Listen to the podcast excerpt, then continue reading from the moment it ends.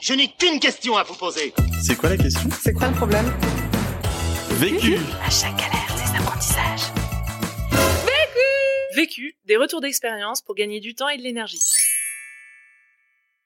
Je m'appelle Mathieu Dardaillon, j'ai 27 ans, je suis initiateur, cofondateur de Ticket for Change. Ticket for Change, c'est une association qui a pour but de mettre en mouvement ceux qui ont l'envie et le potentiel de changer le monde, qui savent pas comment faire. On est aujourd'hui, on est 20 personnes à temps plein. L'idée de Ticket for Change a émergé en 2013 et le projet, on l'a lancé en 2014. On était plusieurs cofondateurs. Je l'ai initié, il y a Joséphine Boucher, Adèle Gallet, Boris Marcel qui l'ont rejoint. Et puis, euh, grâce au soutien en fait d'Entrepreneur Plus, qui était partenaire fondateur euh, de Ticket for Change.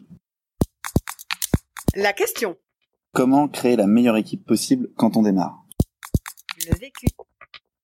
je, je pense que hum, la réussite euh, sur les premières années de Ticket for Change est fortement liée en fait à, à l'équipe qu'on a construit au tout début, parce que c'est les fondements en fait, c'est le socle, euh, la base de tout ce qu'on a construit par la suite, et c'est ce qui nous a aidé à, à démarrer euh, rapidement. Je pense que ce sujet est hum, clé, vraiment essentiel en fait pour tout entrepreneur qui démarre. Quand je travaillais sur l'idée de Ticket for Change, j'avais regardé un, un TEDx qui donnait deux infos hyper essentielles que j'ai toujours gardées. Les 100 plus grandes entreprises au monde jamais créées, de Carnegie, Ford à Google, Apple, etc. Elles ont jamais été créées par une seule personne. Et la deuxième chose, c'est que toute entreprise, elle doit euh, forcément faire très bien trois choses. Concevoir et produire un produit ou un service, gérer un produit. Deux, le vendre. Et trois, gérer l'argent dans l'entreprise ensuite. Et aucune personne euh, est habilitée à faire très bien les trois. Donc il faut forcément trouver des alliés pour gérer euh, ces trois sujets. Et tout ça plus euh, des mentors qui m'ont dit que la première chose à faire, c'était de s'entourer. Du coup, c'est pour ça que je pense que cette question est absolument essentielle. Premier apprentissage. Le premier apprentissage, c'est de partir de soi et définir ce qu'on aime bien faire et ce sur quoi on est bon. Au- fond, ce que j'avais fait en, au tout début du projet, c'est qu'une fois qu'il était défini dans les grandes lignes, j'avais listé à peu près toutes les tâches qu'il fallait euh, accomplir la première année. Je les avais regroupées par grands grands chapitres, par exemple, euh, dans notre cas, chez Ticket for Change, la programmation du, du tour, euh, la logistique, la communication, etc. Et à chaque fois, devant chaque élément, je me suis demandé si j'aimais faire ça et si j'étais bon pour ça. Et à chaque fois que j'étais ni l'un ni l'autre ou que l'un des deux, en fait, c'est qu'il fallait que je trouve quelqu'un. Donc ça, ça m'a aidé en fait à, à mieux visualiser euh, les endroits où j'avais besoin de ressources. Après, ça pouvait être des ressources dans l'équipe ou des ressources à l'extérieur, parce qu'il y a tout un écosystème qu'on peut créer pour euh, y puiser des ressources. Deuxième apprentissage. Le deuxième apprentissage, c'est de d'imaginer la personne idéale qui pourrait rejoindre l'équipe. Les conditions essentielles, c'est que on partage les mêmes euh, la même vision, euh, donc on ait le même but. La deuxième chose, c'est que ces personnes-là, elles aient le même niveau d'engagement. euh, et donc qu'elles ce soient pas des personnes qui soient par exemple à mi-temps quand moi je suis à temps plein, qui euh, prennent moins de risques quand j'en prends beaucoup. Il faut vraiment que le socle soit on soit tous au même niveau, soit tous prêts à faire les mêmes sacrifices et, et gagner la même chose derrière. Euh, et puis au fond, euh, évidemment, il y a le fit d'avoir envie de travailler avec ces personnes. Et donc tout ça, ça permet de visualiser cette personne. Et donc là, moi, ce que j'ai fait, c'est que j'ai fait une liste de 5-6 personnes avec qui je, m'imaginais que ce serait potentiellement bon. Et donc dans cette liste, effectivement, il y avait Joséphine euh, et Adèle, qui sont devenues euh, cofondatrices de Ticket for Change. Joséphine parce que c'était une, une amie de promo, qu'on avait déjà fait un projet euh, d'association ensemble en école, qu'il y avait un très bon fit. Enfin, ça remplissait toutes les conditions, en quelque sorte. En tout cas, a priori. Euh, et puis Adèle parce que, que je connaissais un peu moins, mais avec qui on avait déjà euh, créé des événements autour de l'entrepreneuriat social et du voyage. C'était vu que 5-6 fois, mais voilà, j'avais l'intuition que pouvait remplir ces conditions aussi et qu'on aurait un bon fit, même si je la connaissais moins. Puis il y avait voilà quatre autres, euh, quatre cinq autres personnes. Troisième apprentissage. Et l'étape d'après, en fait, c'est que j'ai sondé euh, ces différentes personnes. Moi, j'étais à distance à ce moment-là, j'étais en, en, en- voyage sur un autre projet, et, et donc à distance, c'était pas forcément facile de les contacter. Mais juste avec un mail et quelques links sur le projet, euh, ou alors un inbox Facebook, en fait, ça permettait de sonder euh, l'intérêt ou pas de la personne en face. Il y en a qui répondaient rien, il y en a qui répondaient c'est super, et il y en a qui répondaient c'est super et qui faisaient des feedbacks. Et ces personnes-là étaient très intéressantes parce qu'en fait, ça voulait dire qu'elles prenaient le temps, en quelque sorte, que les sujets les intéressaient. Et donc, c'est dans cette cible, en fait, que j'ai continué à creuser. En fait, on le sent quand il y a un intérêt de l'autre côté ou pas. Euh, on le sent dans le retour, on le sent dans les mots utilisés. Du coup, ensuite, il faut entretenir ces relations. Il faut leur donner des nouvelles, des bonnes nouvelles, les, des sujets sur lesquels tu es un peu coincé et sur lesquels elles pourraient contribuer. Progressivement, amener le sujet que, en fait, tu cherches des personnes pour enrichir ton équipe. Sinon, elles se visualisent pas dedans, tout simplement. Et donc, du coup, amener ce sujet-là et sonder, voilà. Est-ce que elle se visualiserait dedans?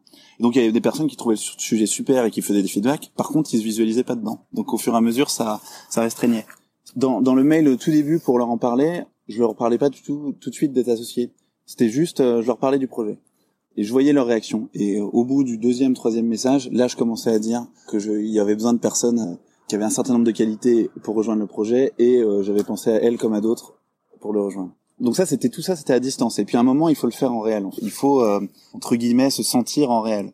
et donc là, il faut faire un verre, puis une réunion de deux heures, puis une réunion de six heures, peut-être, puis une réunion aussi où, tu es avec la personne en question, et puis une tierce personne qui est un potentiel partenaire. Tu vois comment tu comment vous interagissez avec quelqu'un à l'extérieur. En bref, il faut faire euh, quasiment un prototype de ce que serait la vie d'entrepreneur avec cette personne. Le but, c'est de voir euh, est-ce que tu te marres quand ça va bien, comment tu vis les galères avec la personne? C'est de vivre un petit peu tout en très intense. Ça, c'est essentiel. Euh, et d'utiliser ces moments pour vraiment voir si on est vraiment en adéquation sur la vision euh, et les valeurs voir si on va vraiment dans la même direction. Après, les sujets sur les compétences et tout, on peut se mettre sur tel ou tel sujet, ça vient après. Mais vraiment, est-ce qu'on a la même direction? Quatrième apprentissage. Et ensuite, il a fallu euh, s'imaginer, est-ce que l'équipe, parce que moi je cherchais plusieurs personnes potentiellement, et le sujet c'est euh, construire une équipe, c'est pas une addition d'individus. Donc il fallait voir, est-ce que le groupe créé marcherait tout simplement. Et c'est pas et c'est pas inné.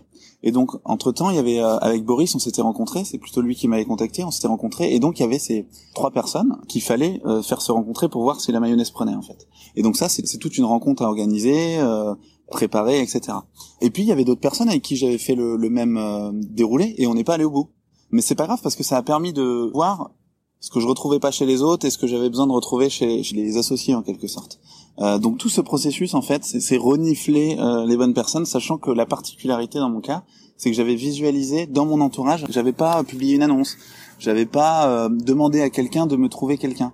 Euh, C'était vraiment, j'avais visualisé dans mon entourage. Mon avantage, c'est que j'étais étudiant, enfin je sortais d'études, donc j'avais beaucoup de gens qui étaient autour de moi et qui avaient potentiellement euh, bah, l'envie ou le temps ou, ou la capacité de prendre ce risque. Donc ça, c'était l'avantage à ce moment-là. En fait, lorsqu'on fait un, un rendez-vous avec un potentiel partenaire ou un partenaire et puis qu'il y a ces personnes que que tu essaies de faire monter à bord de ton projet et que c'est pas encore officiel, euh, l'enjeu c'est pas que ce soit officiel à ce moment-là. Euh, voilà, faut pas griller les étapes au moment où il y a le rendez-vous. Donc c'est plutôt, euh, bah voilà, moi j'ai initié ce projet et puis il y a X, Joséphine ou Adèle par exemple, euh, qui m'accompagne sur ce rendez-vous. Euh, voilà, elle contribue au projet. Euh, à la limite, elle travaille sur ce sujet-là en ce moment tu fais passer le message que c'est euh, entre guillemets une super bénévole euh, qui pourrait être plus plus demain. Tout ce processus là, c'est pas l'histoire de deux semaines, hein. c'est plutôt l'histoire de six mois. Avec Joséphine, je pense que j'ai commencé à lui envoyer des mails vers euh, mars-avril. En octobre, je pense, à la prise de décision, elle arrivait en janvier d'après. Donc c'est l'histoire de neuf mois. Pour Adèle, je lui ai envoyé, je pense, le premier mail en juillet. C'est fin décembre qu'elle a dit oui, c'est en janvier qu'elle a commencé. Six, sept mois.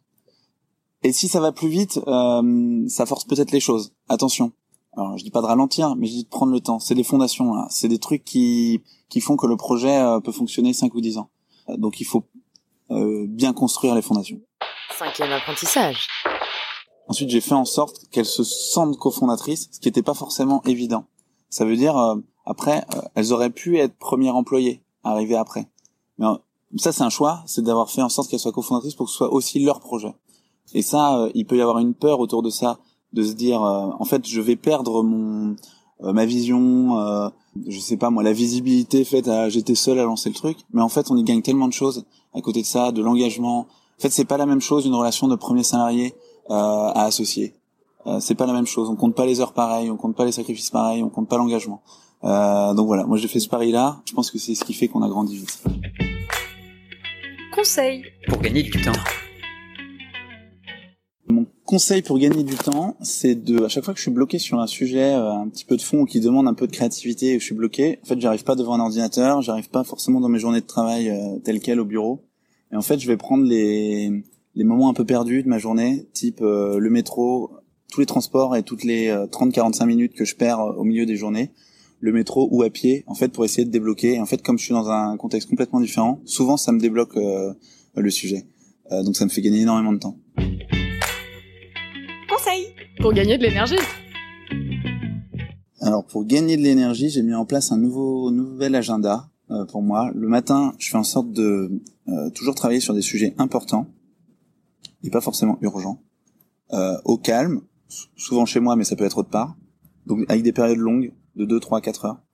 L'après-midi, je travaille plutôt sur des sujets urgents, avec des périodes plus courtes, avec des rendez-vous que je peux enchaîner de 30 minutes, une heure, euh, et j'essaie d'en faire le maximum. J'essaie de restreindre la gestion de mes mails euh, au minimum, que, euh, que ce soit en fin de matinée ou en fin d'après-midi. Euh, et j'essaie de travailler au vert le plus possible ou à distance. Euh, alors c'est plus facile maintenant qu'on a une équipe euh, de 20 personnes, mais en tout cas c'est comme ça que je retrouve de la créativité euh, et, que je suis, et que je suis le plus productif pour l'équipe au fond. L'autre question. Je me pose plein de questions, euh, dont une question qui est sur le changement d'échelle, qui est comment est-ce qu'on fait pour démultiplier l'impact d'un projet tout en gardant la qualité? Vu, Vécu. vaincu. Pour plus de vécu, clique vécu.org. Je voulais te dire, euh, tu sais, on, on a tous euh, nos petits problèmes. Vécu. Buy ticket for change. Pour d'autres podcasts vécus et une méthode pour apprendre de ta propre expérience, rejoins-nous sur vécu.org. Et si tu aimes les podcasts vécus, n'hésite pas à nous le dire en laissant un commentaire étoilé depuis l'application où tu écoutes ces podcasts. À très vite!